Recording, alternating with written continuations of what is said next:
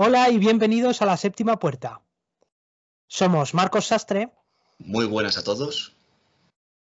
Y aquí al micro, Guillermo Romero.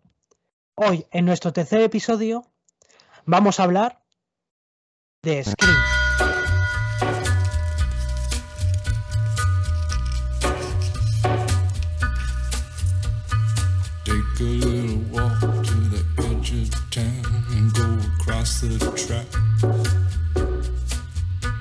The viaduct looms like a bird of doom as it ships and cracks.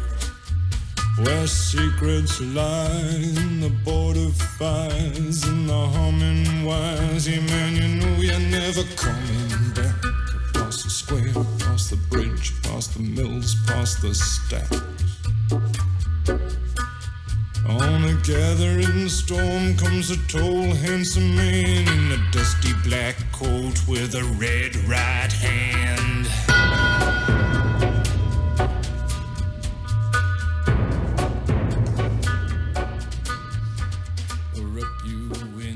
Bueno, eh, Skin es principalmente un slasher. Se le puede llegar a considerar parodia, sátira de, lo que es el propio género y subgénero del cine de terror.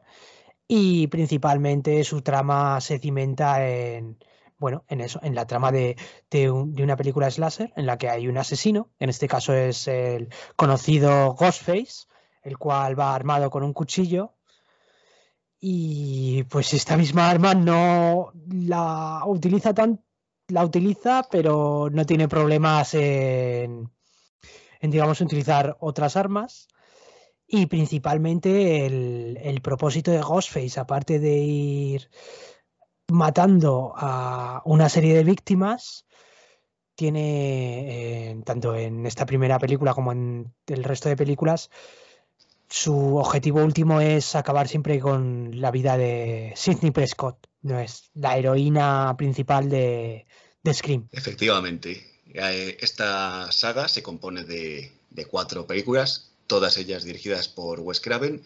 Kevin Williamson está en el guion de la primera, la segunda y la cuarta. En la tercera está Erin Kruger, pero todas efectivamente eh, se construyen sobre Sidney Prescott, interpretada por Ned Campbell, y más concretamente, la primera película tenemos un contexto bastante dramático para ella, ya que las cosas no van muy bien con su novio. Un año antes fue asesinada su madre de forma terrible. Y como están empezando a suceder ahora otros asesinatos en, en su pueblo o ciudad, es como si se reviviese eso. Así que, aparte de ese contexto efectivamente de película slasher, o para que se entienda mejor asesino en serie con cuchillo o cualquier arma punzante que pueda destripar en mil pedazos. Tenemos también esta, esta, vamos, nos centramos en este personaje de una forma más, más dramática, aunque, aunque también es cierto, como has comentado, que se puede considerar, aunque esto puede ser discutible para depende que, para depende quiénes, eh, sátira o, parodia de, del género de terror, más concretamente de, de slasher. Sí, eh, principalmente, bueno, pues porque tiene, podemos encontrar eh, en Screen que, digamos, la, la actitud que, que, derrocha la saga y principalmente la, primera película es, mm, es un tanto de, reírse un poco de, del género sin dejar de respetarlo. Y bueno, también es muy, es a lo mejor la particularidad que tiene Screen es que es una, una película de terror en la que todos los personajes saben lo que son las películas de terror y a la vez están viviendo una. Y es un juego metacinematográfico propio de Scream que va a ir cada vez enraizándose y va, bueno, enraizándose más o menos, complicándose y volviéndose más, ¿cómo podríamos decir? Un poco más, más maquiavélico, podríamos llegar a decir. Sí, es una buena calificación, sobre todo porque... Más enrevesado, más enrevesado. Sí, no, y, y maquiavélico tampoco le queda mal, dado que esta primera película y toda la saga tiene tiene, digamos, un poco ese, ese tono satírico, mordaz, mm, a veces incluso depende qué película, rozando un poco más la parodia, el humor negro siempre está presente y efectivamente personajes que son conscientes de los tópicos del cine de terror y que ellos eh, prácticamente los están experimentando, que ellos mismos eh, hacen uso de ello, ya sea dándose cuenta o no. Y, yo creo que eso es súper importante también en la época que salió la película, en los 90 el género de bueno, el subgénero de Slasher estaba, estaba casi muerto, por así decirlo, no había ya películas destacadas. Claro, ya eran bastantes décadas de, este tipo de películas y sale esta un poco a, como bien has dicho, reírse de ella, pero a veces siendo un homenaje porque es un, es un respeto y un homenaje a este tipo de género maravilloso, pero a la vez dice, bueno, vamos a darle un poco la vuelta y vamos a jugar un poco con estos tópicos y a utilizarlos de una manera un poco más, más humorística, sin llegar a ser comedia. La verdad es que mm, tiene un equilibrio muy complicado de tono, pero tanto Craven como Williamson lo consiguen, yo creo que maravillosamente. No, sí, sí, sí, sí. O sea, hay muchas cosas, incluso algunos tópicos o clichés que son más a lo mejor eh, creencias o percepciones a lo mejor que puede llegar a tener el público, como eh, lo que es que, bueno, pues los asesinos en el slasher nadie dice que sean unos psicópatas o unos locos. Eh, se intuye que son unos trastornados. Bueno, pero por ejemplo de, Jason, de, de bueno, del, asesino de Halloween, no, en principio, por lo menos de, las primeras, no, no se sabe nada en realidad. ¿No? ¿Me equivoco? ¿Esto es así? Eh, sí, a ver, en Halloween de Michael Myers, bueno, lo único que se sabe es que mató a su hermana siendo niño y poco más. O sea, no, no hay muchos más datos que digamos. Lo que se sabe es muy sencillo. Y viernes 13, incluso, bueno, la propia escrima y truco, que si nos ceñimos a la primera parte, eh, eh, todavía es la, la, madre de Jason y a partir de ahí, de la segunda entrega, ya es Jason el que mata, salvo, salvo que supuestamente murió ahogado en un campamento de verano, no, tampoco Tampoco sabemos más en el sentido psicológico, por ejemplo, o de dónde viene, eh, qué antecedentes hay. O sea, digamos que tenemos unas pinceladas y ya está. A partir de ahí, quizá cualquiera se puede construir su propia historia. En alguna entrega posterior de las interminables que hicieron, mm, comentan, o sea, o se revelan más cosas, alguna más, mm, más, más loca que la anterior, pero en un principio es cierto que la información es con cuentagotas. Así es, no, no, es, algo relevante y no, se conoce el carácter del, de los de lo que es el asesino, el serial killer o el, o el psicópata o, el demente que está detrás de que bueno funcione la película. Sí. Ese aspecto. Sin embargo, en Scream directamente eh, conocemos desde el primer momento, desde la, desde la primera escena, eh, que tiene un carácter, que el, bueno, que el, asesino tiene un carácter colérico. Yo, creo que en parte se hace, se hace un poco burla de, eso. Sobre todo en la versión original, el cambio de tono de voz, cuando, digamos, bueno, se acalora, el asesino es, es, es repentino y casi burlesco. Sí, sí, eso es cierto. Además, esa primera escena o secuencia de Scream, que, que, para mí es antológica, que yo creo que es de lo mejor que se ha hecho en la historia de cine de terror, esos primeros diez minutos que son absolutamente asombrosos y ahí ya deja claro que, bueno, ya te deja claro por dónde va a ir la película, eh, qué es lo que te quiere contar, el modus operandi del asesino. Eh, todavía, evidentemente, los motivos no están dados, todavía tampoco sabemos quién es pero ya te está dando muchísimos datos en tan solo esos primeros 10 minutos. Y, lo que hemos comentado antes de cómo juega con, el cine de terror, más concretamente el slasher, para homenajearlo y hasta cierto punto hacer un poco de, de, burla, pero sin faltar al respeto. No, sí, además es curioso, le decimos con el homenaje, yo creo que un poco también es, un poco la posición que tiene, por eso, porque como es tan curioso, es tan compleja, yo creo que es un poco también de, de apología de, lo que es el slasher directamente, porque ahora lo que estábamos hablando es que al igual que no, no se caracteriza al, eh, en el género slasher al, psicópata, ¿vale?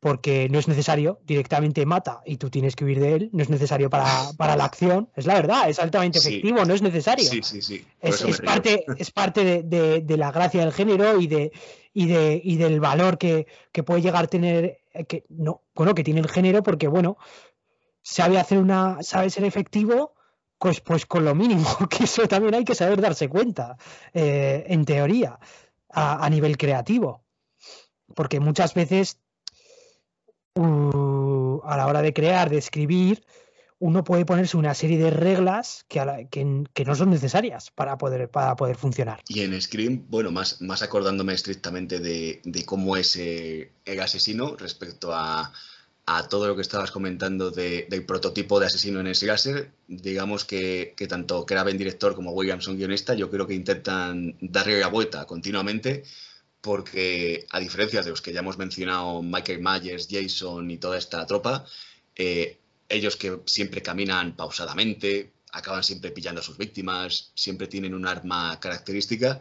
Aquí no, aquí nuestro amigo Ghostface, recordemos que se da de hostias contra todo, va corriendo, no importa si tiene que coger un cuchillo u otra cosa, eh, y también le dan de hostias por todas partes. O sea, es como, es como la antítesis de, lo De- que viene, la antítesis de, de- Jason o de Michael Myers, incluso de Cara de Cuero de la Matanza de Texas, por venirme otro ejemplo. Dices, son todos como muy estrictos, incluso tampoco van con demasiada prisa por sus víctimas, las acaban pillando. No, no, este va directamente corriendo a toda puta hostia y se pega con todo. Así es. Ahora, ahora mismo que lo mencionas, porque esto, porque es como muy. Es como muy slapstick. Yo lo veo muy, muy slapstick, lo que son las persecuciones y los y los y las persecuciones. Bueno, pero de una forma, enlazando con lo que había dicho antes, eh, parece a veces que. Bueno, por- con, lo, con lo que hemos dicho, lo, lo- bueno, porque con los motivos también juegan. Digamos, Sí. eh, el motivo, el motivo en, en un gé- en el género slasher no suele estar claro, claro, claro, ¿no? Si no, me equivoco. No, no, en absoluto. No es algo relevante, lo importante es sobrevivir. Sí, sí, básicamente, porque si Y- vamos a pensar en los ejemplos ya, bueno, mencionados, no, cara de cuero porque mata, no se sabe, es un chagao. Eh, Michael Myers, tres cuartas de lo mismo. Eh, bueno, Freddy Krueger en Pesadilla en Street había algún motivo más, pero mm, digamos que no era la base principal. Como tú bien dices, la base era sobrevivir a esto. Y aquí, sin embargo, en Scream, al final de la película, nos dan el motivo de por qué se mata. Pero, concretamente, sobre todo aquí en la primera, hacen burla también del motivo. Dan primero un motivo que, digamos, mm, no, satis- no sería suficiente para satisfacer una, una trama de suspense. Directamente dicen, eh, confiesan Bill y, y es tú, creo que es, ¿no? Ese es Sí, tú. Billy y es- Stu, sí. Los personajes de Bill y Stu que lo hacen porque, porque, ¿qué? porque les parece divertido. Sí, sí, básicamente. O sea, Es- dan una, dan una serie de razones que ya conocemos, pero sí, al final dice, no, no, digo esto, bueno. O sea, sobre, sobre todo, Eh. sobre todo es tú que, que es un, que es un pringado, es un pardillo de mierda, y, y- y- y directamente dice, afán de superación, así, mientras medio solloza. Digo, digo, si es que, digo, esto simplemente casi lo hacen por, por destacar en algo. Así es, así es. Que, que luego, en realidad, la, la propia cinta se ríe de sí misma y dice, no, no, no, no, mira, mira. Mi motivo en realidad es este, es que Sidney tal, tal, tal, tal y tal. A ver, bueno, no puedo decir el motivo. El motivo, pues, es nada más y nada. Pero ahí va el spoiler, chavales. Eh, el motivo real es, es la venganza, la, la clásica venganza. Sí, eh, sí. La madre de Sidney parece ser que se tuvo una relación con, pues, con el padre de Billy y esto provocó que se separaran. Y por eso, bueno, pues se inicia la, la serie de asesinatos. Lo cual es un motivo que nos da, es venganza, ¿vale? Un motivo que es aceptado, que, bueno, comúnmente es aceptado dentro de, de lo que es el, juego cinematográfico y, y de- y del play, ¿no? O sea, de, de, todo, de la dramaturgia, pero que, digamos, a lo mejor para este tipo de, de asesinatos, a mí personalmente no me parece tampoco suficiente. Y yo creo que juega con eso. Yo creo que juega, juega un poco con eso también. Mm, Es una buena forma de verlo.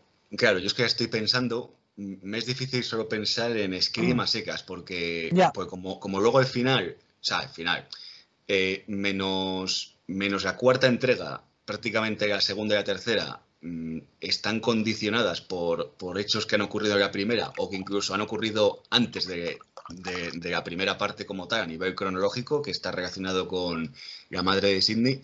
Claro, me Ujú. resulta más complicado valorarlo por sí solo, porque si lo juntamos con, con digamos, la- las revelaciones de los motivos y también de los asesinos de la segunda y la tercera, todo encaja como un gran puzzle. Entonces sí que es cierto que si lo valorásemos solo como Scream única película, podría quedarse un poco corto como motivo de, vale, la clásica venganza, como bien has dicho, pero sí que es cierto que, que para, la, para la que se arma en, to- en toda la película, igual sí que se queda un poco cojo como motivo. Y, y lo que va pasando en la segunda y la tercera, eh, digamos que da un enfoque global más contundente. Sí, en la tercera, en la tercera película, que bueno, yo a mí personalmente, eh, en un principio de primeras, no, no me lo esperaba, digamos, que se fuera a, enlazar con, la primera película. Porque la segunda sí que enlaza con hechos y acontecimientos que suceden en la primera, pero parece que, digamos, pues que coge como norma tener, digamos, un motivo así, que es un poco como, se podría decir, sardónico, un, un poco negro, es, que está dentro de- del rollo y del tono de Scream. Sí, Y, y sin embargo, en la tercera sí que sí que tiene, sí que se percibe a sí misma pues como una saga ya completa, ¿no? Diríamos. De hecho, cierra como si ya acabara la tercera, toda, toda la saga. Mm, Completamente de acuerdo. Lo más curioso es que ahora me ha venido a la cabeza que, que digamos que, que separando por película, la primera, que estamos así más, la que nos estamos centrando más, es como una visión general de, mm, de sátira, parodia, toque sardónico de, de. Y la segunda, eh, siendo una secuela, se ríe de las secuelas. Sí, Y, sí. y la, y la tercera, aparte de, de meterle el dedo en la llaga al mundo de Hollywood, que eso es otro- otra historia, eh, efectivamente juega ya como que es una, una trilogía, una saga compacta en forma de trilogía, y, y por eso, y eso cierra de forma, de forma más, como se podría decir, coherente, o de- sí, de, forma, de una forma más coherente con respecto a lo visto en las anteriores. Así que sí, completamente de acuerdo. Y ya simplemente por, por citar, la, la cuarta lo que hace es burlarse de los remakes, siendo ella misma casi un autorremake de la primera. Pero bueno, esto lo menciono como, como dato anecdótico de, de lo que estábamos mencionando. Yo, respecto a la cuarta, sí me cuesta un poco más clasificarla, pero sí, la veo que entra y es un poco. Es que es, es un juego con skin. Yo lo veo complejo, porque es. Yo sí que veo el, el elemento paródico, veo el, el homenaje, veo la película de terror también, porque consigue ser. Yo creo que consigue ser en muchos puntos ridícula, cómica, exagerada, pero mm, consigue meterte una presión y, acojonarte y joder, y dejarte un mal cuerpo que, que es bastante fuerte sin, sin, sin desestabilizar, digamos, los otros otros elementos importantes. Eh, completamente de acuerdo, porque la violencia que hay en Scream, o sea, la parte que deja con mal cuerpo, son asesinatos en muchos casos eh, muy salvajes, eh, no se cortan un pelo, son, son explícitos, sino quizá cuando están sucediendo, cuando luego muestran el cadáver, a veces tenemos ahí eh, tripas al aire, bueno, tenemos, tenemos de todo, o sea, no es por ahorrar en casquería ni en calificación R, como, como yo creo que toda la saga debe estar calificada. Y, eso es lo que también ayuda a ese frágil equilibrio, yo creo que tiene, pero que, que me parece súper compacto de, de, mm, de cierto tono sardónico, paródico, puede que hasta cierto punto o en alguna parte, pero a la vez que, que es una violencia muy, muy fuerte, muy bestia. No es una, no es una violencia, digamos, mm, también paródica en el sentido de que, va, pues ves un asesinato y, y jaja, me río y paso al siguiente y me da igual. No, no, la verdad es que te, te- deja, efectivamente, te deja con, con mal cuerpo porque son muertes en muchos casos muy salvajes y muy contundentes. Sí, pero sobre todo a, a, nivel, a nivel cinematográfico. Son contundentes a nivel cinematográfico de, pues, por el montaje, por, por sonido y por selección de, bueno, por realización, por, por, por, selección de cuadro. O sea, es que es, es contundente porque normalmente son los asesinatos, por lo menos la persecución hasta, hasta el momento en el que en el que se se asesina propiamente dicho hasta el que hasta que no se mata es, es, es bastante es, es, bastante cómico de hecho hay de hecho algunos asesinatos en, en la segunda el asesinato de Sissy Cooper que es bueno es ah, Buffy. Sí es, es, Buffy. Es, no, no por casualidad escogieron a, a, a Sarah Michelle Gellar para el papel eso seguro.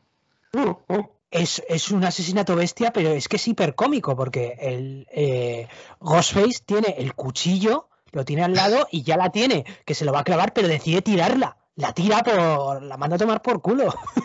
por... es, es, igual en la cuarta, igual, sí que mata a cuchilladas. Y en la cuarta sí que noto que es muy contundente. Yo creo que es la más dura, ¿eh? La más dura a nivel de a, a nivel de, de, montaje y de. Y, y, que sí, y de que es la más agresiva en, a la hora de. incluso de, de, recrear las persecuciones.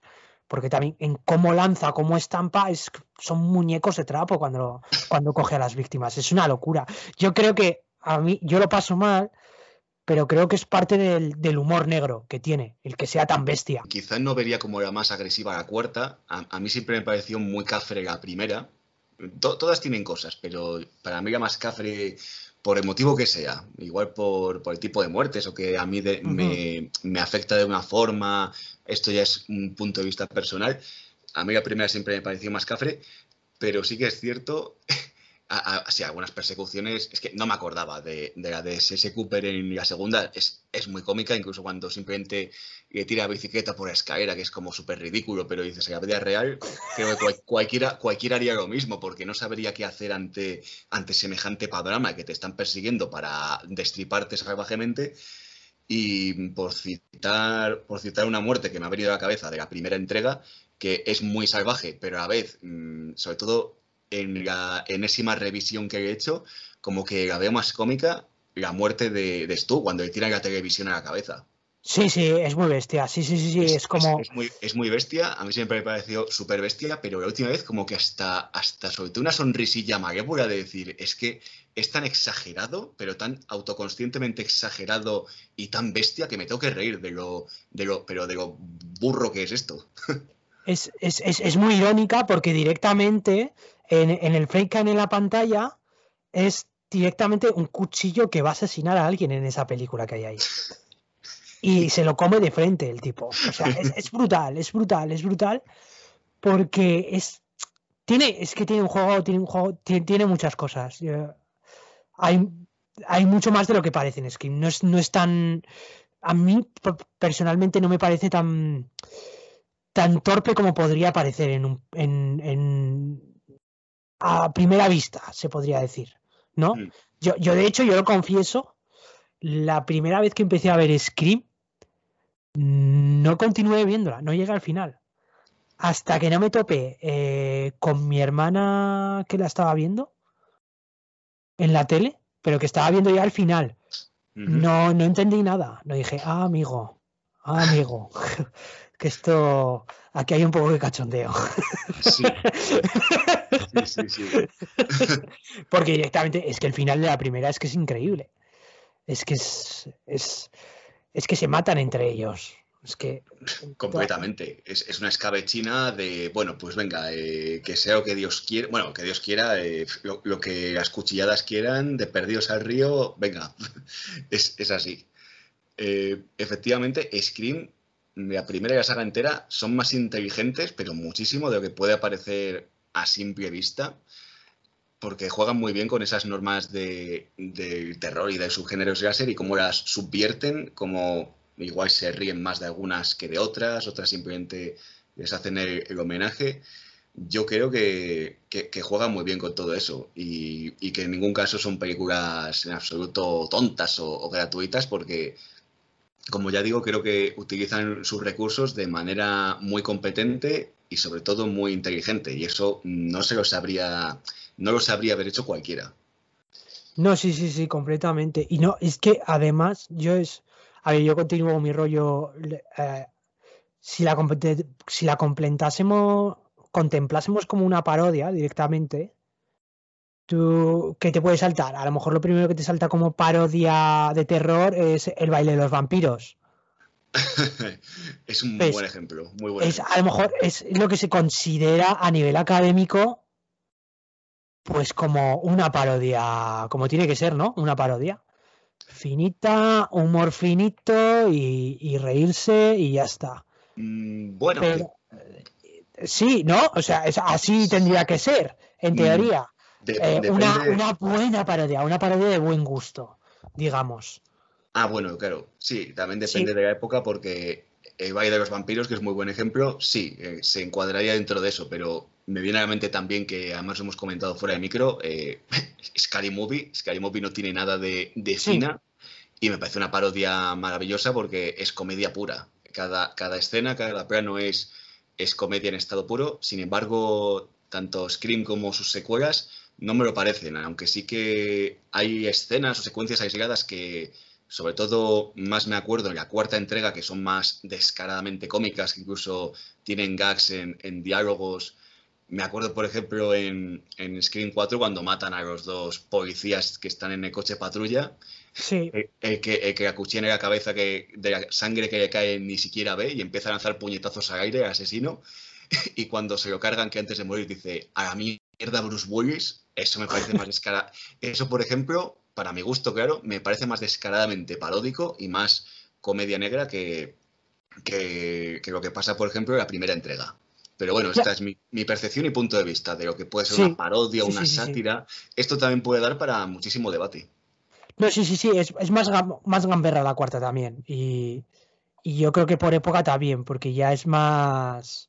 A partir del 2010 somos todos más nerd más y más frikis todos a nivel generacional. ¿No? Se podría decir. Sí, ya somos todos. Hemos crecido. Pues ya estamos por los 20 por ahí sobre los, los 2010. Somos, hemos crecido con el Hollywood noventero y vivimos todos con las estrellas y con el rollo y con todos los chistes que hay, que a lo mejor antes no, no había. eh, ya, no hay, ya no hay tanto respeto a la estrella del celuloide. Es muy importante eso que comentas de la cuarta entrega porque otra cosa que demuestra la saga de Scream es que cada entrega, bueno, de la primera a la última, o sea, de la primera a la tercera hay cuatro años de diferencia porque son 96, 97 y año 2000, pero la cuarta, que ya es de 2011, lo que demuestra Scream es que con cada película eh, sabe adaptarse a los tiempos que corren y sabe un poco jugar con, con lo que está presente en ese momento.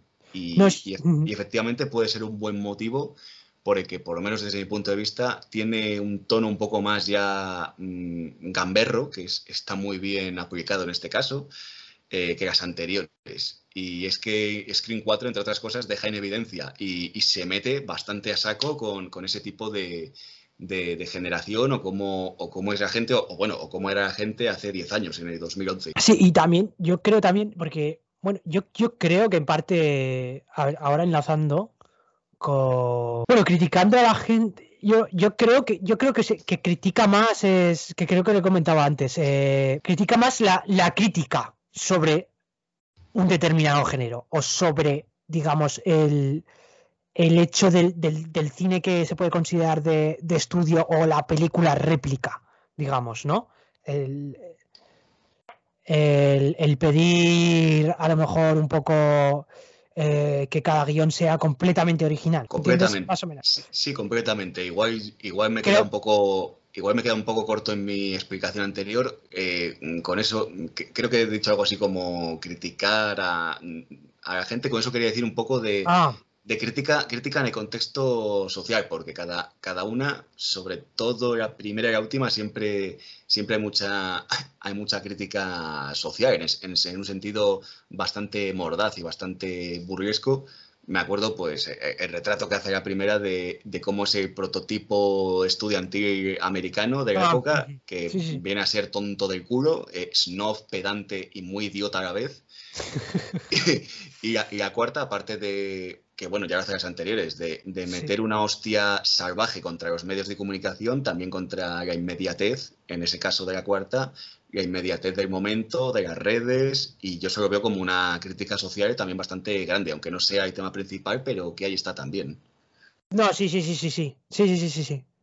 No, sí, sí, está ahí, está ahí, es que juega, yo, veo que sí, que juega, juega con clichés, juega, con todo, es que, es que veo que juega con muchas cosas, eh. Juega con muchas cosas. A mí principalmente, yo con, con, lo que decía, es por, por los motivos, por los motivos que suelen tener al, al asesinar es como, a mí me da la percepción que Scream te, te da todo. Te da para el que le gusta el terror, te da para el que no le gusta la película de terror o slasher y te dice, mira, tú que consideras que esto no es realista, pues te lo voy a hacer realista. Por ejemplo, las persecuciones. Si las persecuciones fuesen realistas, serían persecuciones torpes. Porque es un asesino en serie bueno, en, en serio, pero repentino, ¿no? En teoría. Si quieres, si, es una, si quieres hacer realista el asesino en serie del slasher, que es un tío que no predice nada, pues es que se va a tener que dar de hostias. Y en el slasher no se da. ¿Vale? No se da porque si no, no funcionaría. Hay que hacer cosas que no son reales para que funcionen. Es una película. Y entonces yo creo que juega con eso. Y en ese aspecto. Y, y también te da ahora mismo, pues las cosas que se supone que también que, a lo mejor tendrían que tener, ¿no? Lo que es el suspense, la trama de suspense, en teoría en el slasher no está, ¿no? o sea, depende de, qué trama. No sé si te refieres a averiguar la identidad del asesino o, alguna otra cosa. Sí, eh, que no es tan importante que haya ese tipo de giros. Giros con ah, información relevante. Simplemente el giro es, está centrado en, pues a lo mejor como sería una secuencia de, de, atraco, de robo, en ver, en superar las dificultades que se plantean. En este caso, en un slasher, pues el superar que no te maten. ¿Cómo te eh, vas a desenvolver? Sí, no, es cierto. Si es que además lo, hemos medio mencionado antes. En, digamos, los, los clásicos del subgénero, mm, salvo excepciones, sabemos en todas quién es el que mata. Otra cosa, esos motivos. Aquí mm, no sabemos quién es. Y juega un poco como diría el maestro Hitchcock, con el Who Unit, el quién lo hizo. Bueno, un poco no, es que mm, juega sobre todo eso hasta el final y de, tener sospechas de, como bien dice nuestro amado personaje Randy, todo el mundo sospechoso, pues sospechando de todos. Así es, así es. o sea que es verdad que, el, suspense, el suspense lo tiene de calle. Lo tiene, pero es por, yo creo que, no sé, me, da la sensación de eso, de que os voy a dar todo, os, lo voy a dar, no os preocupéis que os lo voy a dar y, os lo coméis, o sea, os lo coméis, o sea, te lo digo en serio, ¿eh? Me da la sensación de que quiere dar de todo como, crítica, tío, porque dices, a mí lo que me gusta es el slasher, tío. Lo que me gusta es esto. Y la, y la película de palomitera y, de, y de hamburguesa. Y me da igual que haya tripas, que no haya la película divertida. Pero si quieres que crees que una película tiene que tener esto, toma, ahí lo tienes y te lo doy, y te lo da, y te, lo sabe dar, o sea, pero con ese riéndose, creo. O sea, sinceramente me da, me da, me transmite esa sensación, la verdad. Sí, que principalmente tanto la primera entrega como toda la saga eh, se mm, digamos, mm, saben un poco o presuponen un poco qué es lo que le gusta al público o qué es lo que le puede gustar y, coge esos elementos y los mete, los mete en esta batidora particular, digamos, y, y sale, y sale Scream. Es, es, una forma de verlo, porque yo creo que por eso, por eso lo petó en su época, por eso Scream a día de hoy es una película de culto, bueno, la saga entera es de culto, entonces yo creo que sí, que, que, jugó muy, de forma muy importante, muy sabiamente con todos esos elementos. Sí, y porque, bueno, al final es que no, no puedes sacar una interpretación concreta, concreta, concreta. Puedes sacar muchos puntos. Claro, nosotros, a mí se me está yendo ya la olla. A los dos. A los dos, porque en, todo este rato hemos hablado de, no, teorías, pero sí un montón de, explicaciones, que si, bueno, que si homenaje, que si el tono burriesco. Dices, al final no, no te decantas por una cosa, es imposible. Siempre hay como, como varias razones, varios motivos, varios tonos y, están todos metidos ahí como, como en una licuadora sangrienta.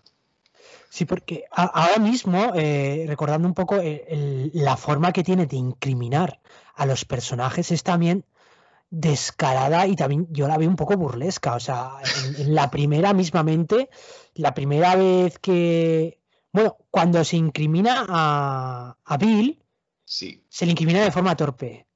Pero a Dewey también se le incrimina. Directamente eh, en la escena en la que ha sido, la primera vez que ha sido atacada Sidney, es de día, aparece Ghostface, es en la escena, en la, bueno, como ya he dicho, se incrimina a Bill, que es, bueno, pues se le cae el teléfono, pues se le incrimina, bueno, pues es el año 1995, ¿no? Cuando se rodó esta película. 96, 95, sí. Y los teléfonos móviles no era algo común, es algo que llegó para cuando se empezó a estandarizar 2000 y pico, ¿no? Si no me equivoco. Yo creo que sí, principios de los 2000 como mínimo. Sí, sí, sí, sí, sí. Y, bueno, pues entonces es, directamente es que está incriminado. aparte de que, bueno, sabes que es que el asesino te llama. te llama y te habla en el, mismo sitio. Y, bueno, pues cuando ya ha pasado, está más tranquila y llaman a la puerta otra vez, es, un susto, ¿no? Juega. Y abren y ¡pum! Lo primero que ves es, es la máscara de Ghostface. ¿Y quién está detrás de esa máscara? Pues está Dewey. Dewey que la sostiene con una mano y dice, me he encontrado esto. o sea, literalmente pues como te lo encuentras tú. Porque también, lo que veo también es que la forma de presentarlo al, al asesino no es como el resto de películas. De, terror al uso. A lo mejor no sé si, si, es, si puede. Lo hace de una forma bruta, directamente se presenta aparece, llama y ya está. Ya está en la casa. Y cuando aparece es por jump cut, ¿vale? Que en bueno, las secuencias de, terror es se, tú creas el jump cut, pero vas intentando insinuarlo, ¿no? Lo que es al, malo.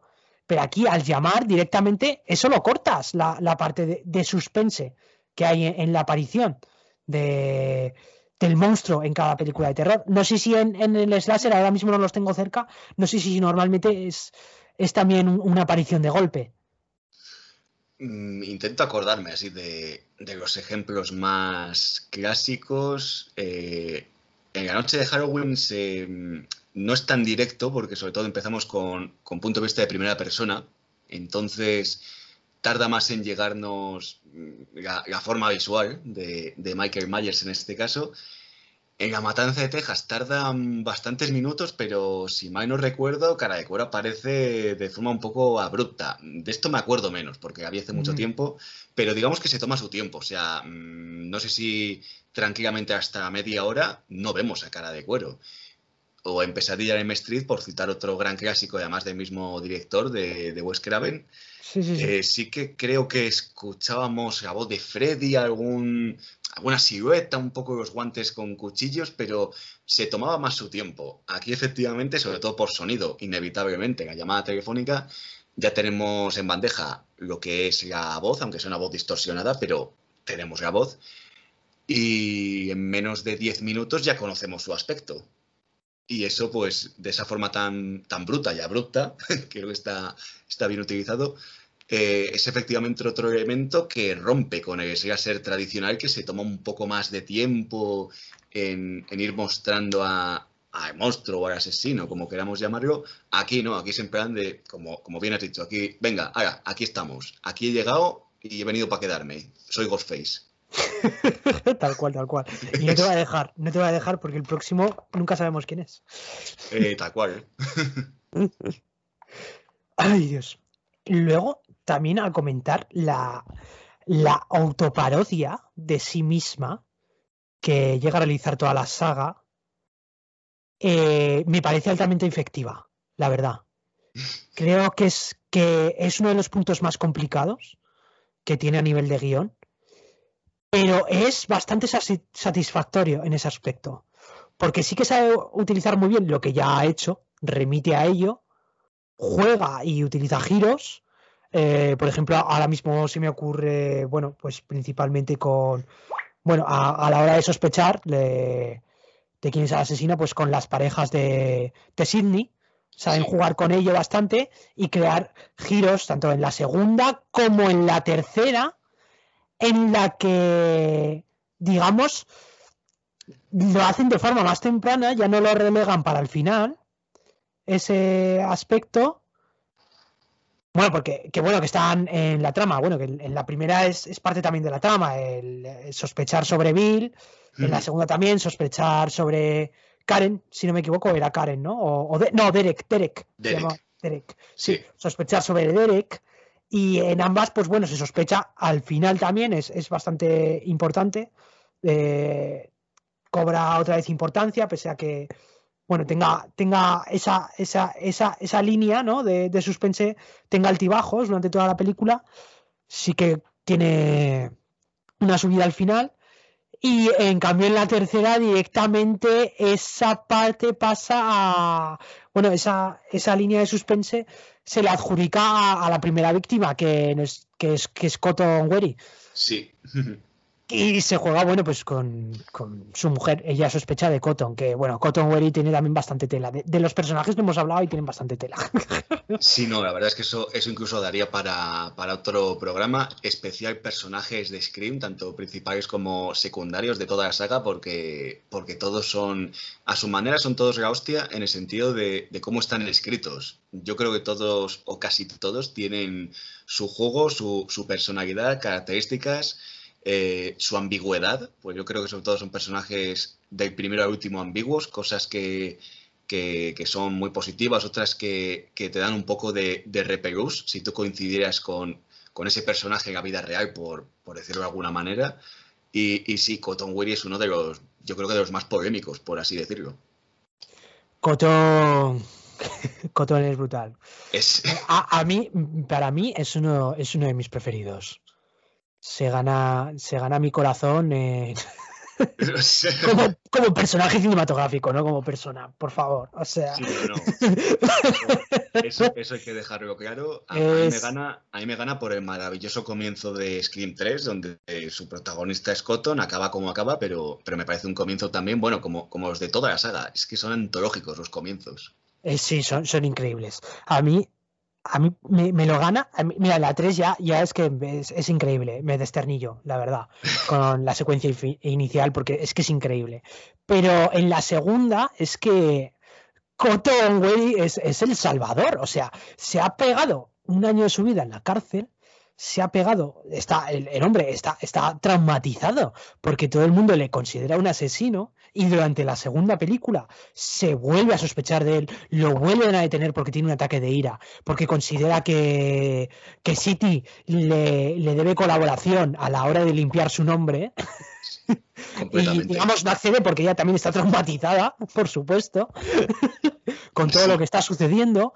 Y bueno, lo, lo detienen ahí por el ataque de ira. Y luego al final, bueno, le vuelven a incriminar otra vez hasta el final, antes de... Le vuelve a incriminar Gale, que es otro personaje increíble, que es también, es un personaje, bueno, pues bastante narcisista se podría llegar a, a decir, ¿no? Como mínimo. No.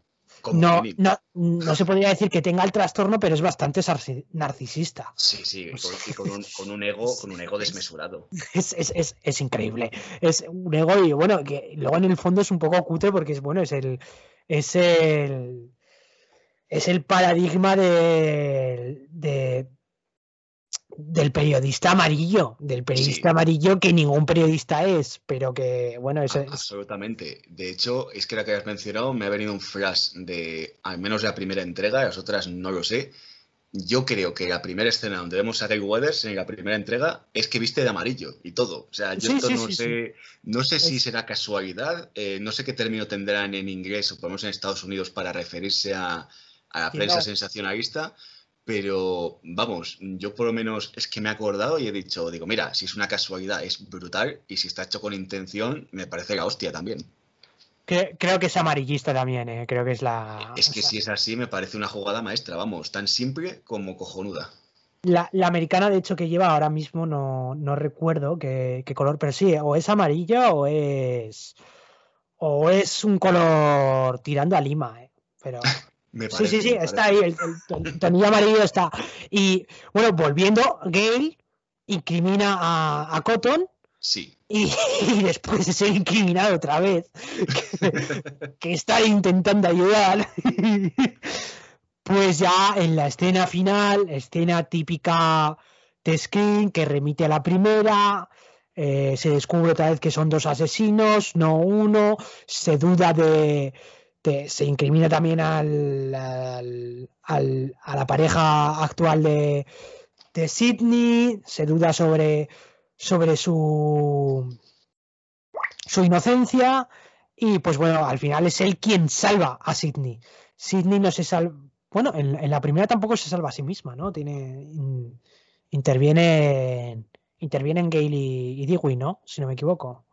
Bueno, Dewey no tanto. Ahí sale un poco peor parado. Sí, Sí. siem- siem- siempre, sale mal parado. Es una de sus. E- e- es- Eso sí que es verdad. Si no Dewey hace un poco más de intervención, sí que es cierto que, que cuando le falla la pistola, si no es por eso, igual Sidney no, no se hubiese conseguido medio escapar, medio escabullirse para luego acabar atacando a, a los dos asesinos. O sea que hay un, hay un poco de todo. Y es verdad que la, la segunda, en en cierto modo, vuelve a jugar con, ese, con esa idea. Juega con esa idea, salva a Cotton, les salva y eh, se cierra, digamos, una, uno de los de lo que considera el guion, que es una de las tramas abiertas, que es la, la deuda que hemos mencionado antes que tiene, digamos, Moral Sidney con, con Cotton, le- que le debe al limpiarle la imagen. Pues bueno, cuando salen de- del instituto, eh, todos los periodistas acuden a hablar con Sidney por, sobre los hechos, por todo lo que acaba de suceder, toda la tragedia, y Sidney desvía la atención a Cotton, alegando, pues bueno, que, bueno, diciendo lo que ha pasado, que él es el héroe de la historia porque le, le ha salvado, le ha salvado. Y bueno, pues, pues Cotton, pues como, como persona desprecia, bueno, en parte se puede comprender, ¿vale? Necesita, necesita explicarse, pero como persona despreciable que es en el fondo, que, que lo que necesita es, es atención, una atención desmesurada, atiende a todos los, los periodistas y directamente le preguntan qué es lo próximo que va a hacer. Y le dice, voy a hacer una película de Hollywood. O sea, es una persona, no sé si es peor que Gail Weathers, que él escribirá otro libro, pero él directamente va a explotarlo de la forma más, más, más asquerosa que pueda haber, ¿no? Que es con que es con la puta película. Es, la verdad. Y luego cómo empieza Scream 3 con Cotton Weary en Hollywood, eh, con el programa, con el programa este también, bueno, bastante sensacionalista. Iba a hacer una aparición en, en una película de terror basada en los crímenes de las propias dos entregas anteriores.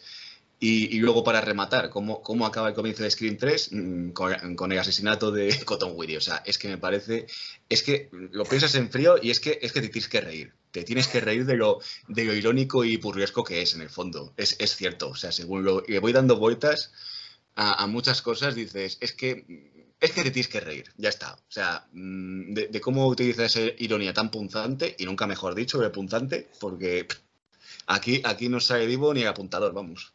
Es que, es que además, eh, es que es brutal porque es que eh, Cotton Willis en, la tercera, en, en la secuencia inicial, directamente eh, es el primer, primer asesinato que, que conectan y no está dentro de su casa, ¿no? Lo que es la víctima. Porque sí, en, en este aspecto la, la víctima es doble, digamos, ¿no? ¿Vale? Sí, pero Cotton está en el coche, ¿vale? Está hablando por manos libres, finales de los 90, ¿vale? No todo el mundo puede permitirse un manos libres, si no me equivoco.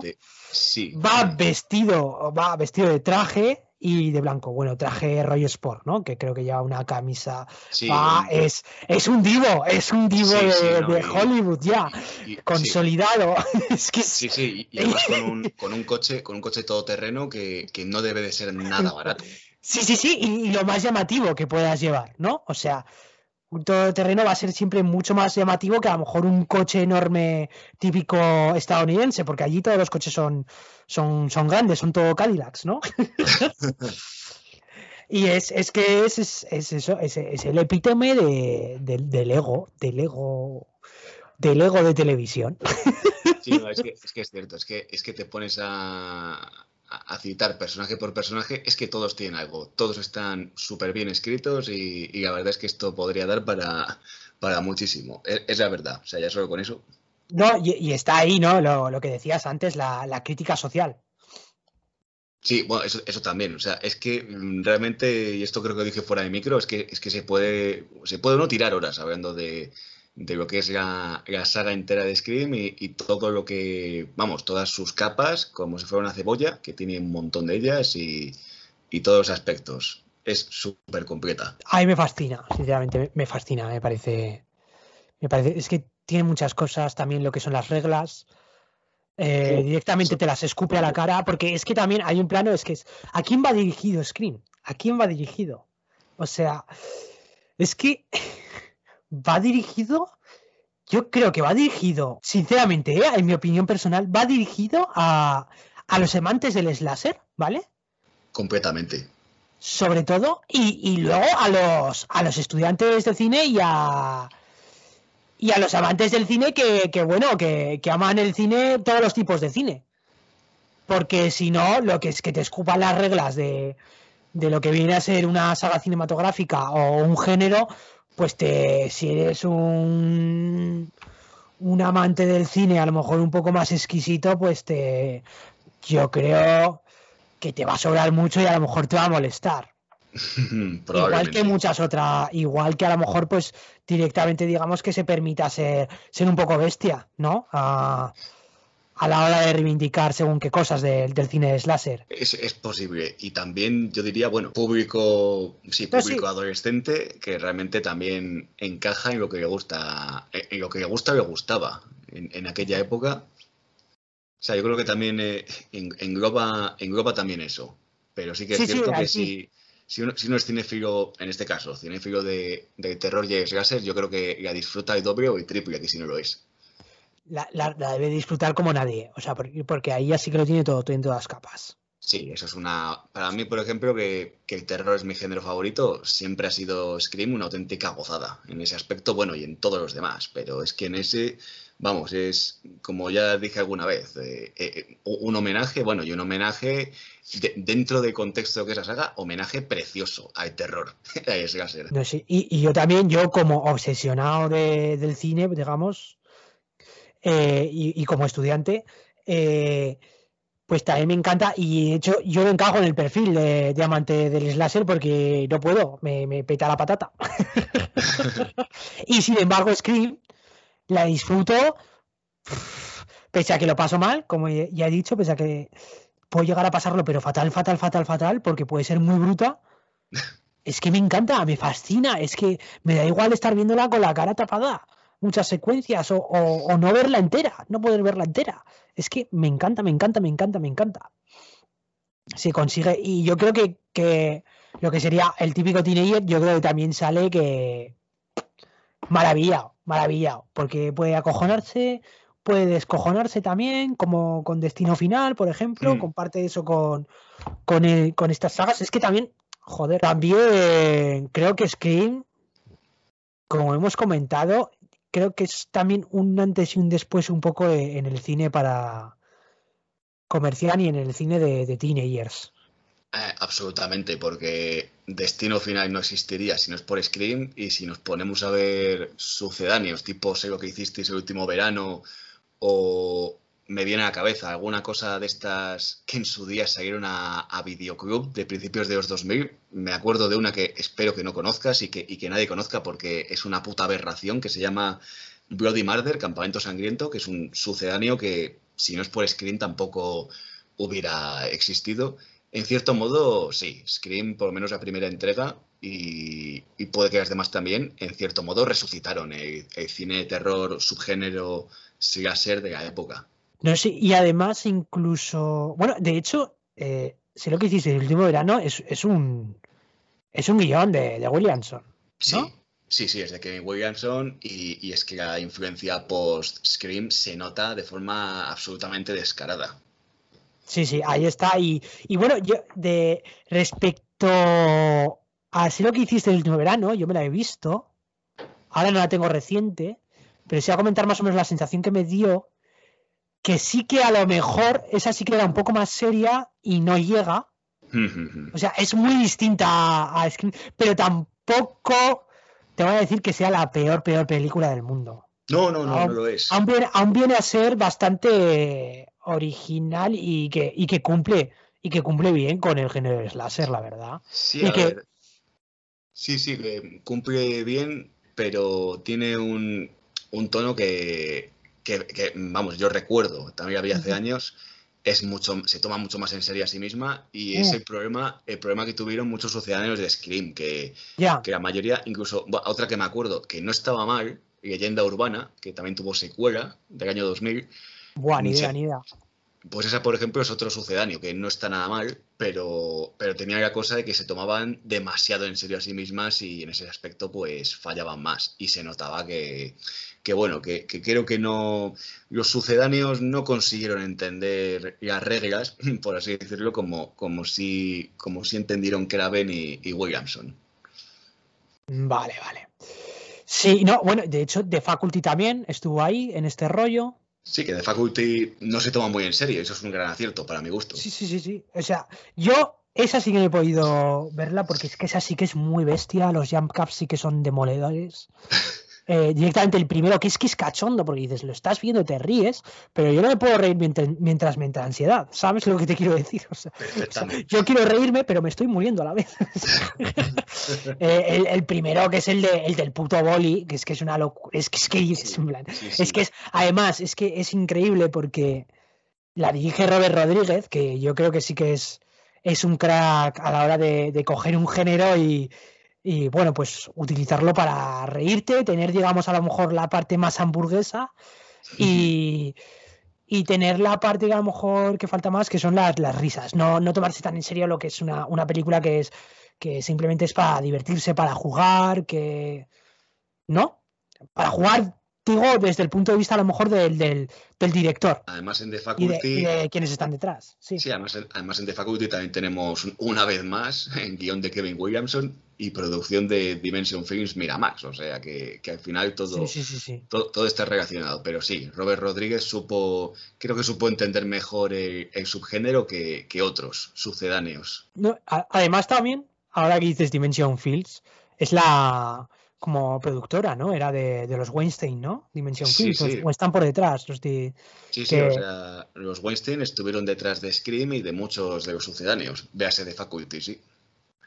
Pues es que, joder, Weinstein ha traído, a ver, opiando ya lo que es el comentario, bueno, lo que supone Sí, lo- Harvey Weinstein, Lo que, como, todos, lo, que todos como pens- lo que todos pensamos de Weinstein como persona, sí.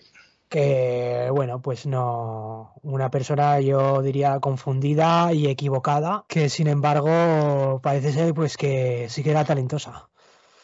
Pues sí, Eh, sa- sa- sabía, sabía encontrar talentos. Sí, sí, sí, sabía encontrar y es que, joder, es que tanto Rodríguez como Tarantino, la misma Scream, es que han marcado época, tío. Sí, Es eso no, se puede, no se puede negar. Sería muy distinto a lo que es hoy si no estuvieran estos tíos. Sí, eso también, también da para, para otro programa o otro, otro Sí, debate, la- pero, pero la- sí, la parte, la parte estrictamente, repetimos, estrictamente artística, completamente. Lo, lo que, lo que puede- se puede opinar, o puedo opinar yo de Weinstein como persona, mm, pues sí, yo, sí, yo creo que cual- cualquiera, cualquiera se lo puede imaginar y aún así se quedaría corto. Así que No, sí, sí, este es tema aparte y es tema que no que no, no apetece hablar, la verdad, porque no, desde luego. es un tema, es un tema oscuro y yo incluso comparando a lo mejor con otras estrellas, otros artistas que pues están en la línea, yo creo que este es a lo mejor uno de los peores. Yo creo que es el que Posiblemente sí. No sé si, bueno, he dicho que a lo mejor trastornado, yo no sé si este tío está trastornado o si, o si es un sociópata directamente. Es lo que, o simplemente es mala persona, ¿sabes? Otros sí que parece que a lo mejor que, bueno, pues están desequilibrados, se puede decir. Y cuando hay desequilibrio, pues mira, tampoco es para, no te entran ganas de darle un abracito a determinada persona, pero bueno, pues dices, hay personas que eso, tienen un puñetero desequilibrio, ¿vale? O sea, sin llegar a justificar, ¿vale? O sea, pseudo comprender. Pero este, la, el aura que desprende esta persona no lo siento, no, no lo sé. No lo sé, ¿eh? porque lo que es. Pero bueno, no vamos a hablar más. Vol- Volviendo a Screen Dimension Films, tío, que coincide, tío, que, que es una productora en la que han coincidido muchos genios y se han producido películas ya no sé si es con directamente Dimension Film, sino pues eso, que están ahí los Weinstein y son son gente con, con calité. Tarantino de más y muchas más, ¿eh? seguramente, que si nos ponemos a buscar habrá bastantes. Sin ir más lejos, eh, al menos la primera entrega y creo que la segunda de Scary Movie son también en parte de Dimension Films. Dimension Films, que es, que es brutal, o sea, es acojonante. O sea, Scary Movie, que una de las películas que son tres, bueno, que lo has comentado antes, que es, que es la propia Scream te hace un remake de Scream, el hijo puta, y te lo hace pues más gamberro en, tono Scary Movie, tío. O sea, es que es, es, brutal. O sea, es que, o sea, los tíos que a lo mejor no se quedan contentos con Scream, tienen Scary Movie, tío. Scary Movie 2, tío. Es que es brutal. Es brutal. Y de hecho, pues como dices, como decías, ¿no? A, a nivel de parodia, a ti te encaja más Scary Movie 2. Y a mí, es que también me encaja, tío. Es que me parece la hostia. Me parece la polla y me parece la más gamberra y me parece. Es que es, es que me parece brutal. Yo, incluso a nivel de anécdota personal, yo he estudiado en, colegio de. En un colegio concertado religioso y conseguí colarla en, en, en un viaje en autobús. O sea, no duró mucho, ¿vale? Por eso, pues bueno, pues, cuando aparece la escena virginal, hostia, la escena virginal también, uno de los clichés, ¿no? Del, propio del propio cine de terror. Absolutamente. Que aquí yo creo que le da una vuelta de tuerquecilla, ¿no? La, digamos, el rollo de perder la virginidad está en el slasher más dirigido pues a directamente público teenager, ¿no? Al, a lo que está pensando al, dejar a un lado esa parte, ¿no? De la vida. Sí, sí, sí. en, esa, esa, ese rollo de, venga, va, vamos a darle, somos, somos, somos mayores, vamos a follar. y aquí en ese aspecto, pues coge a, a la protagonista, y bueno, esa parte, bueno, que no le da vuelta o, lo, o simplemente continúa la trama de que bueno que se ve en muchos TV shows no de simplemente dar el paso el no querer el tomárselo con tiempo no sí lo, que pasa es que sí que creo que, que también hay que dar un poco la vuelta eh, respecto a, a esas anteriores donde, digamos, la, la final girl, la, heroína al final, que se sepa, pues siempre era más, más recatada, más efectivamente virginal, no por las formas, sino también de forma literal. Y aquí, bueno, pues aquí no solo eh, lo rompe, sino que encima eh, con quien lo rompe es con uno de los asesinos, lo cual yo, también es un, un, giro importante respecto a, a, lo que se había visto anteriormente en el subgénero y, que aquí la, heroína tiene Cindy Prescott una mezcla de, fortaleza, porque también se da de hostias con el asesino. O sea, no, duda ni por un momento, pegarle una patada, un puñetazo, empujarle con algo, y a veces esa fragilidad emocional que, que ya tenemos definida desde el principio. Y a mí es lo que me parece también muy interesante y que, y que, y que rompe con lo visto anteriormente en el subgénero. Es muy negro y a nivel de, así como comentario, en plan loco, yo creo que el hecho de que. Porque la verdad estuve pensando también, tío, digo, hostia, Screen, o sea, yo creo, ¿vale? Eh, tengo polla, ¿vale? Eh, creo que. que es una peli que a lo mejor no tendría problema ahora mismo si se escribiera, porque, joder, las protagonistas principales son son mujeres y son mujeres que, que, que no se achantan, ¿no? Eh, frente a la situación. No. Y, que además son personajes completos, como todos los que los que hay en toda la. Sí que es cierto que a lo mejor en la segunda, pues vale, le salva a Cotton Wedding, pero es que eh, le salva, pero eh, casi no hace falta, ¿no? Digamos, o sea, se podría, el espectador podría haber entendido que Sidney Prescott se, se salva por ella misma, porque durante todas las películas en Sidney Prescott es acosada y consigue salvarse durante el metraje. Gail Weathers es una es un personaje que joder, es que no necesita a nadie, o sea, de hecho es ella quien bueno, se se relaciona con con Dewey, que a lo mejor es menos avispado, un poquillo más torpe que, que Gale, completamente. Joder, si lo comparas con Gale es mucho más torpe, no es, no es tan, no es tan resolutivo, ¿no? Eh, pero se va por bueno, porque le apetece y dice, bueno, te doy la oportunidad. en plan, pero también lo utiliza, se aprovecha de él. Pues es que, sí, es verdad, o sea, sobre todo que, en la no, primera, pero sí. que no es en ese aspecto por Gale Weathers como una concesión que hay que dar al, si lo miramos así, al hombre porque es tonto y que se le va a hacer, ¿no? O sea, que hay que, hay que ser condescendiente con el hombre. Yo, yo por ese aspecto. Pero en el aspecto en el que eh, Sidney Prescott, digamos, dice, te manda a tomar por culo su recatamiento, da el paso y lo hace con el, con el asesino, yo ahí a lo mejor sí que se podría criticar, se podría decir, vale, lo ha escrito un hombre esto, esto lo ha escrito un hombre. Porque podría entrar el rollo de como el rollo inmaduro, a lo mejor nivel subconsciente de, un desamor, ¿no? El, ser despechado por, por la persona del otro sexo y, la forma de vengarse pues puede ser esta escena, podría ser. Que no, que yo creo que es más que es el tono irónico y el tono de, pues mira lo que ha pasado, el tono de, de- el tono de comedia negra, ¿no? Sí, yo lo veo más de esa manera. Pero efectivamente, ya que se puede sacar otra lectura o, punto, o punto que se puede destacar es que completamente en las cuatro películas los, personajes femeninos principales, incluso los secundarios, mm, yo creo que, que están sobre la media, incluso por encima de la media, que son, que son suficiente, son autosuficientes como mínimo, y, y más inteligentes y más, más echadas para adelante, de lo que se suele ver habitualmente en el género, incluso a día de hoy, yo creo. No sé, de, de hecho, yo a, a- a nivel, a nivel general, yo se podría decir, eh, no sé si, no estoy seguro, ¿eh? Eh, que es bastante paritario, ¿no? El- el- la distribución de personajes que hay en, en Scream. Sí, se podría decir. Si, si salvamos, digamos, pues lo que es a, a nivel de identificación de género, eh, sí que se puede decir que es que es muy hetero, ¿no? Scream. En ese aspecto se puede decir que es simplemente hetero, pero bueno, joder, está también de los 90, tío, no, según qué diálogo, según qué convenciones no se habían puesto en duda tanto o no tenían tanta voz, ¿no? Y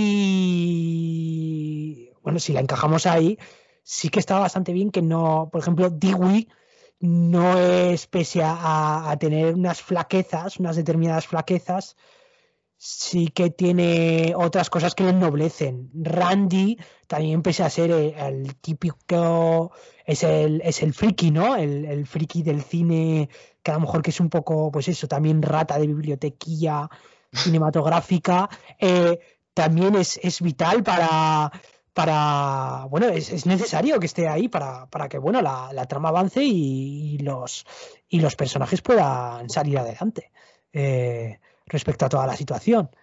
A lo mejor los únicos que no se salvan pues son los asesinos y de asesinos pues tenemos hombres, mujeres, gilipollas, tenemos de todo.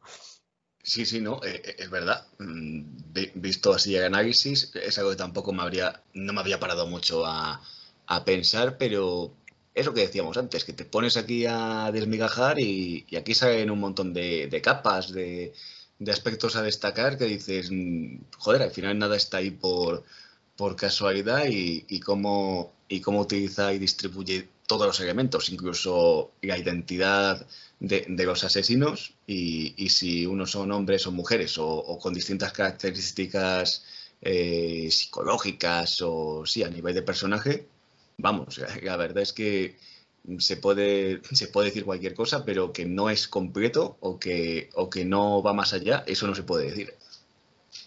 Es, es brutal. A mí me, me parece la verdad una, una Alicia. Una Alicia en el País de las Maravillas que puedes sacar. Hombre, por supuesto, Alicia es mucho más abierto, pretendidamente abierto y...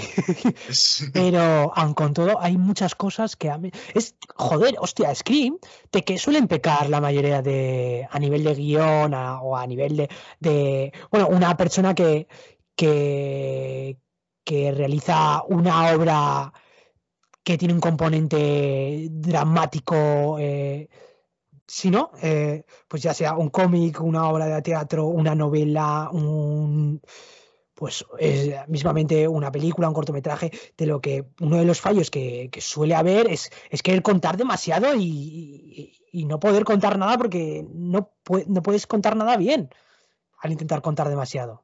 Sin embargo, Scream, creo que uno de los méritos también es que puedes sacar muchas cosas, puedes, puedes empezar a pensar, empezar a pensar y te da para, para muchas, es lo, que estamos diciendo y lo que comentas es que hay mucho, que es, que es, que es una capa, o sea que es una puñetera, una puñetera cebolla, como dices tú y como diría el, bueno, el bueno de Shrek. Bueno, como ya más o menos hemos comentado durante todo el programa, Scream se puede decir que es una saga bastante inabarcable. Yo creo que en las capas de la cebolla está la clave, pero eso creo que os lo dejaremos también valorar y juzgar por vosotros mismos, tanto si habéis visto como si no la saga o alguna de sus películas, porque incluso aunque ya lo habéis hecho, siempre viene bien revisar. Uno, yo creo que se puede dar cuenta de cosas nuevas o que no se había dado tanta cuenta antes, porque tienen tantos elementos que, que siempre son para destacar. Así que por ahora yo creo que, vamos cerrando. Hemos comentado bastantes aspectos. Y también, ya que estamos, eh, creo que es bastante adecuado decir nuestro contacto. Es un correo de Gmail, todo junto, la séptima puerta podcast, arroba gmail.com, por si nos queréis mandar alguna sugerencia, ya sea de, película a comentar, de cualquier otro tipo de, de idea o de necesidad, por decirlo de algún modo, y también, por último, mencionar qué va a ser lo próximo que nos va a tocar, que hemos estado comentando antes fuera de micro. Y esta vez nos vamos de, Estados Unidos, que es la nacionalidad de la saga Scream, nos vamos a un país un poco más, un poco más cercano, digamos, del nuestro, que es España. En este caso nos vamos, sin duda, a Italia. ¿Verdad, Guille? Así es, a la Italia más, bueno, enraizando un poco con Scream un poco más oscura, ¿no? Y también asfixiante. Sí, completamente. Nos vamos, además, concretamente de la época de los 90, nos vamos al año 74 con una película italiana bastante desconocida, que de hecho en su día ni llegó a España. No me consta que se haya editado nunca aquí en nuestro país. Y su título es, literalmente del italiano, El profumo de la señora Innero, que traducido sería El perfume de la señora de negro. Un thriller psicológico de los años 70, desgraciadamente al menos en nuestro país bastante olvidado, pero que yo creo que se puede sacar bastante jugo y aunque no es exactamente terror, terror, aunque juegue con algunos elementos, yo creo que es adecuado después de comentar algo como Scream. Bueno, eso sería todo, así que nos vemos. Nos vemos próximamente.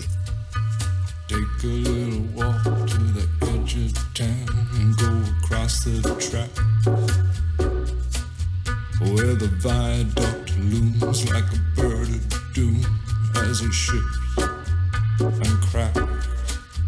Where secrets lie in the border fires and the humming wires. Yeah, man, you know you're never coming back. Past the square, past the bridge, past the mills, past the stacks. On a gathering storm comes a tall, handsome man in a dusty black.